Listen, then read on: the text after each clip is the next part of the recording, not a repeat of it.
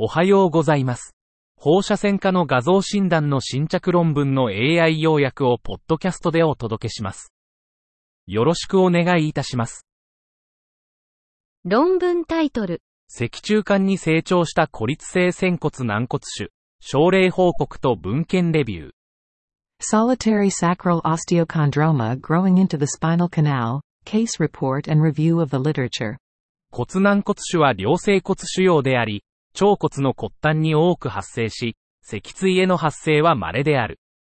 本報告では、腰痛と左伝部痛を訴える37歳女性の仙骨単発性骨軟骨種の画像所見を紹介する。CT 及び MRI で S1 左横突起から発生し、前方髪型に成長し、エルゴ椎骨の圧迫性吸収、殺意管高狭窄、隣接する神経根の主張を引き起こしていた。患者は手術を受け、腫瘍は完全に摘出され、術後は良好に回復した。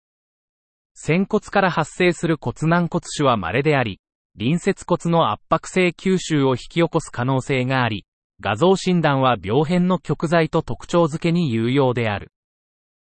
論文タイトル、デノボ転移性乳がんにおける石灰化した液化リンパ節。Calcified axillary lymph nodes in a case of de novo metastatic breast cancer. マンモグラフィーで液化リンパ節に石灰化が見られることがある。最も一般的な悪性原因は乳がんの転移である。良性原因には肉下主性疾患や脂肪壊死などが含まれる。37歳女性の乳がん転移による液化リンパ節石灰化の症例を提示。乳腺腫瘍と液化リンパ節の石灰化形態がマンモグラフィーで告示しており、乳がん転移の詳細となる。論文タイトル、二つの膵臓の物語。異所性膵炎を再発させた腸間膜異所性膵。The tale of two pancreases. Jejunal mesenteric ectopic pancreas causing recurrent ectopic pancreatitis. 膵臓外膵炎を伴う大きな空腸間膜の異所性膵臓が43歳女性で確認された。異所性膵臓は胃や十二指腸以外で稀に報告される。本症例の画像所見と切除後の病理所見を提示。この得意な状態の潜在的合併症について議論する。論文タイトル、神経内分泌乳がん、組織学的所見と放射線学的所見の相関の重要性。Neuroendocrine breast carcinoma. The importance of the correlation between histological and radiological findings. 神経内分泌乳がん、ネブクは稀で悪性の乳腺病変である。診断基準の変遷により、これらの腫瘍に関する証拠は乏しい。本症例報告は、組織学的、放射線学的所見の相関が診断、治療に重要であることを強調。患者の臨床的、放射線学的、組織学的特徴を記述。多職種連携による正確な診断と治療計画の重要性を強調。論文タイトル、大腸動脈下性動脈瘤の血管内治療、腹部血腫を有する59歳男性に対するインターベンション成功例の報告。Endovascular management of colic artery pseudoaneurysm. A case report of successful intervention in a 59-year-old male with abdominal hematoma. 内臓動脈疑義動脈瘤、下腸間膜動脈疑義動脈瘤を含む、は稀で、発生率は0.01%から0.2%と推定される。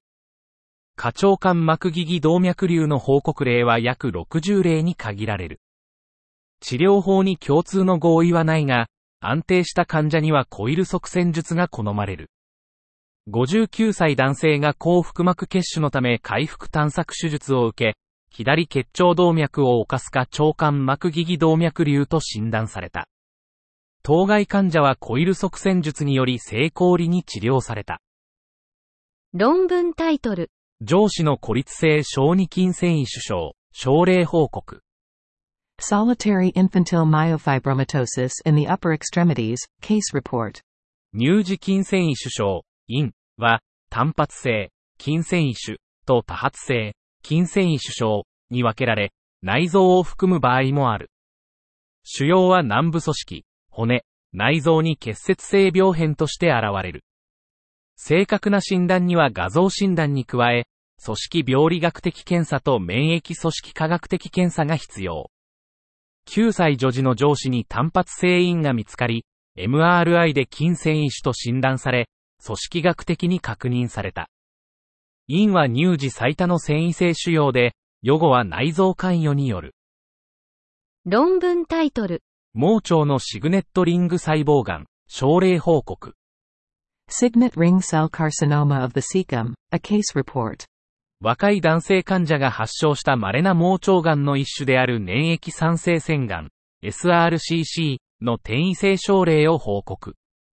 症状は腹部の拡張痛、体重減少、倦怠感で、CRP は 35mg マイリットル、微小低色素性貧血、HB11.2G マイデシリットル、CEA、CA19、9、CA125 の上昇。腹部スキャンでは盲腸の不規則な飛行、2.1cm アスタリスク 5.8cm、隣接リンパ節主題、腹水、腹膜岩症、両側肺の疑わしい結節を確認。内視鏡検査で会腸盲腸弁の隆起性海洋性腫瘍を同定し、組織学的検査で SRCC を確認。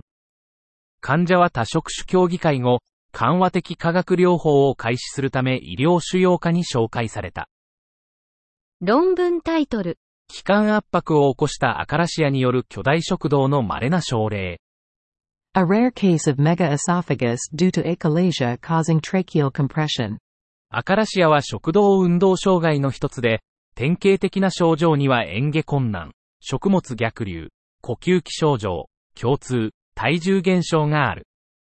36歳男性が未治療の嚥下困難と逆流の起用歴を持ち、進行性の呼吸困難を呈して来院した。診断で食道の拡張と未消化食物が確認され、ヘラーキン切開術と異定腹腔膜形成術が行われ、呼吸症状が改善された。食道拡張による気管圧迫と急性気道閉塞はアカラシアにおいて稀な症例である。この稀な症状の早期認識と緊急治療が生命を救うために重要である。論文タイトル。過大静脈平滑筋肉腫の一括切除後の慢性移植変血栓症、症例報告。Chronic graft thrombosis after en-bloc resection of inferior vena cava leiomyosarcoma. A case report. 平滑筋細胞由来の希少悪性腫瘍である平滑筋肉腫、LMS は、血管壁から発生する原発性 LMS は非常に稀、2%で、下大静脈、IVC 型が最も一般的。45歳男性が右下体の切除された LMS のフォローアップ CT で、IVC から発生する高腹膜主流を示し、組織病理学的に IVC-LMS と証明された。患者は主流の外科的切除と IVC の人工血管再建を受けたが、術後3日で IVC グラフトの完全血栓が発生し、3ヶ月のフォローアップ画像で持続、薬物療法で治療された。IVC-LMS の外科的切除後の IVC 血管グラフトの完全血栓に関する報告は現在ない。以上で本日の論文紹介を終わります。お聞きいただき、ありがとうございました。